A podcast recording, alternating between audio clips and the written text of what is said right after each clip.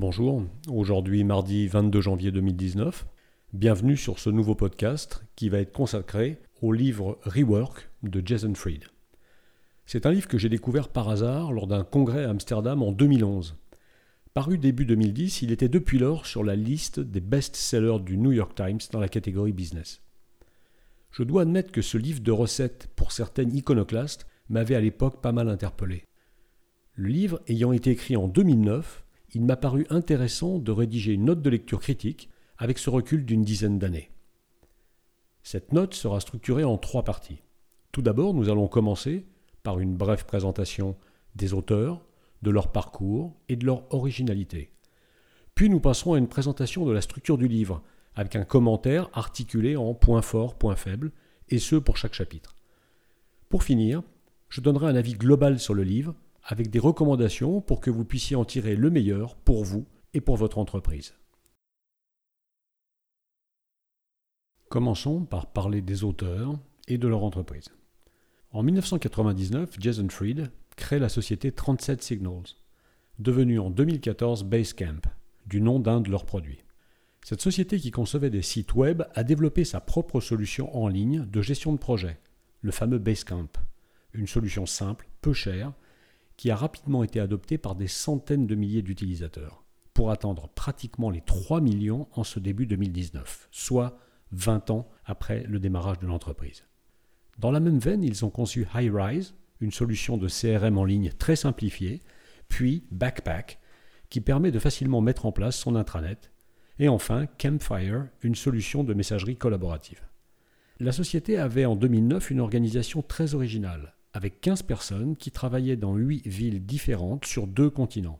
Fin 2018, l'équipe Basecamp comprenait un peu plus de 50 personnes. Passons maintenant à la structure du livre et à l'analyse de ses chapitres. Alors ce livre est facile et rapide à lire. Il comprend environ 200 pages, dont 100 d'illustrations. Il est organisé en 11 chapitres et une conclusion. Dès le premier chapitre, qui ne fait qu'une page, ils annoncent la couleur, la nouvelle réalité, ou réinventer le travail. On va dire pourquoi pas. Le second est consacré au déboulonnage d'idées généralement admises. Si cela me paraît pertinent avec des conseils tels que N'écoutez pas ceux qui vous disent Dans la vraie vie cela ne marchera pas, ou bien Ne pas vouloir grossir à tout prix, ou quand il déboulonne le mythe de celui qui travaille 14 heures par jour, voire plus. En revanche, le commentaire Laissez la planification au devin est pour moi à prendre avec des pincettes. En effet, lorsqu'on planifie, on se trompe souvent. Mais planifier permet de prendre des décisions d'investissement et de mesurer les dérives pour réagir. Quand on est une entreprise de 10, 20 personnes, on peut se permettre de ne pas planifier. Et encore, au-delà, c'est très risqué. De même, quand ils disent apprendre de ses erreurs, c'est une idée surfaite. Ne l'ayant pas connu, ils ne savent pas comment un échec se vit et ce que l'on peut en tirer. J'ai personnellement connu un échec cuisant avec une de mes entreprises à cause d'une croissance mal maîtrisée, et croyez-moi, je m'en suis souvenu dans la suite de mon parcours d'entrepreneur. Le troisième chapitre est lui consacré au démarrage, avec des conseils pour ceux qui se lancent ou souhaiteraient se lancer, tels que passez à l'action, testez votre idée, ou bien prenez position, faites des choix tranchés pour sortir du lot. On y trouve aussi une checklist dédiée à ce dont on a réellement besoin pour fonctionner, en sous-traitant ce qui peut l'être, en supprimant ce qui n'est pas indispensable, telles que les cartes de visite, les brochures imprimées, ou en partageant avec d'autres entreprises les locaux, les entrepôts, les outils de production. Pour moi, l'idée la plus intéressante à retenir est faites des choix tranchés pour sortir du lot. Il est clair que cela passe ou cela casse, mais si cela passe, vous ne devriez pas le regretter. Le quatrième chapitre est dédié à la progression. Alors, quelques conseils tels que bénissez vos contraintes, moins c'est mieux, alors élaguez. Les détails peuvent attendre. Prenez des décisions pour avancer. Faites-en moins, etc., etc. Cela peut se résumer en puisque vous avez des moyens limités pour vos investissements, alors allez à l'essentiel et simplifiez. Ce retour vers l'essentiel est d'ailleurs une des tendances de fond de notre société dans la décennie 2010-2020. Plutôt qu'acheter une nouvelle voiture avec toujours plus de sophistication, de plus en plus de personnes arrêtent tout simplement d'acheter des voitures et se tournent vers la voiture en location sur des bornes, ou les services de type Blablacar. D'ailleurs, cette course ridicule vers le toujours plus 2 est notable quand on considère les dernières versions de logiciels comme Word ou Excel, dont on utilise à peine 5% des fonctionnalités.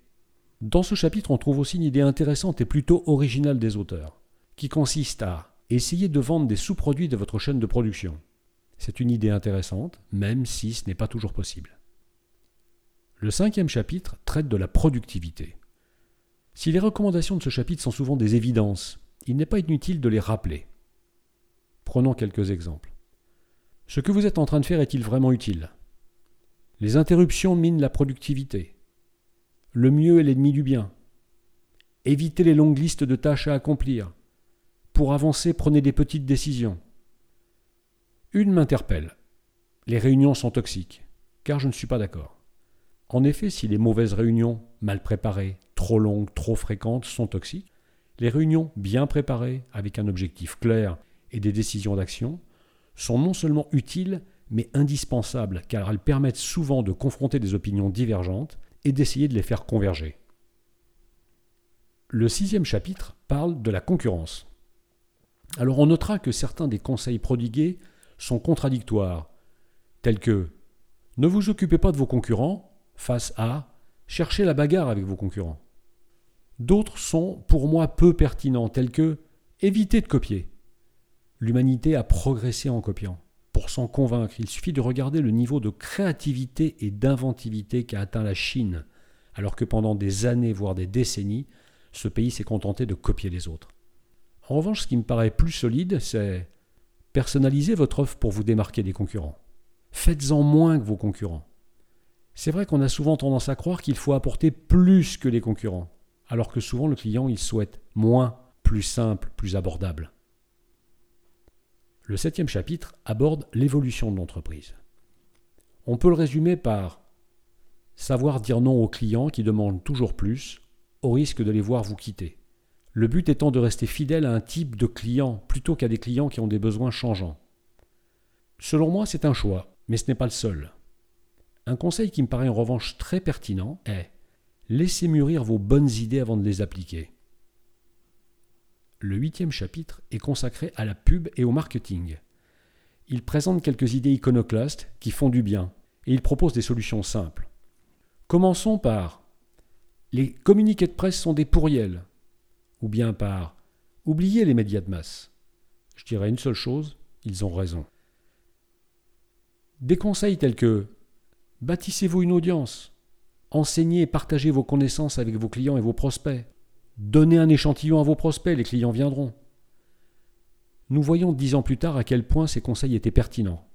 Nombre d'entreprises petites ou grandes ont adopté cette démarche pour leur plus grand profit. Le neuvième chapitre concerne l'embauche. Des recommandations telles que faites-le d'abord vous-même, ou bien N'embauchez que si vous y êtes forcé, ou bien laissez filer les as, seront très utiles dans la première phase de développement d'une entreprise. Par exemple, vouloir recruter un as va souvent amener à créer un poste sur mesure qui ne sera pas forcément adapté aux besoins réels de l'entreprise. En revanche, des avis tels que les CV sont ridicules, ou bien peu importe les années d'expérience, me paraissent beaucoup plus sujets à caution. Il est vrai que les CV sont quasiment tous au moins un peu bidonnés le plus souvent en modifiant les périodes de travail pour masquer des périodes d'activité, ce qui n'est somme toute pas très grave. Mais un CV, surtout chez un candidat qui a 10 ans d'expérience ou plus, permet de comprendre s'il y a ou pas une cohérence dans son parcours. Les années d'expérience des candidats ont un intérêt majeur. Ils permettent d'intégrer des personnes qui ont vu et vécu d'autres contextes. Et ils vont souvent apporter cette connaissance et cet autre regard à l'entreprise qu'ils vont intégrer. Le dixième chapitre est consacré à comment limiter les dégâts. Il comporte quelques recettes de bon sens, mais qui sont souvent oubliées, telles que le chef d'entreprise doit annoncer lui-même les mauvaises nouvelles, ou bien répondez rapidement à un problème remonté par un client, ou encore n'hésitez pas à présenter des excuses. Et là, l'entrepreneur doit montrer l'exemple. Ils ont raison, car s'il agit de cette manière, les collaborateurs de l'entreprise feront de même et les problèmes ne seront pas glissés sous le tapis, ce qui ne ferait que les amplifier jusqu'au jour où ils exploseront. Le onzième chapitre s'intéresse à la culture d'entreprise. Oui, c'est vrai, on ne crée pas une culture d'entreprise autour d'un repas de Noël ou lors d'un week-end de canyoning ou de yoga à la campagne tous les deux ans. Et beaucoup d'entrepreneurs, de chefs d'entreprise ont tendance à l'oublier. Cela met des années à se construire par des petits gestes tels que faire confiance en permettant aux collaborateurs de prendre des décisions sans devoir demander l'aval de leur hiérarchie, ou en évitant le dès que possible, car cela ruine la notion de priorité et déboussole les équipes. Voilà. Après avoir réalisé cette brève analyse critique des divers chapitres, nous allons passer maintenant à un point de vue global sur l'ouvrage. Je perçois Jason Fried à mi-chemin entre un entrepreneur et un gourou qui publie des ouvrages, anime des conférences, ce qui n'est pas donné à tout le monde. On sent le plaisir qu'ont pris les auteurs à écrire cet ouvrage, qui n'est d'ailleurs pas le seul qu'ils aient publié. Et puis rappelons-nous que 2000-2010, c'est la période qui a suivi l'explosion de la bulle Internet, où sont apparues des sociétés sérieuses avec des offres de type Software as a Service, qui ont profondément modifié le monde des technologies de l'information en repensant le mode de distribution.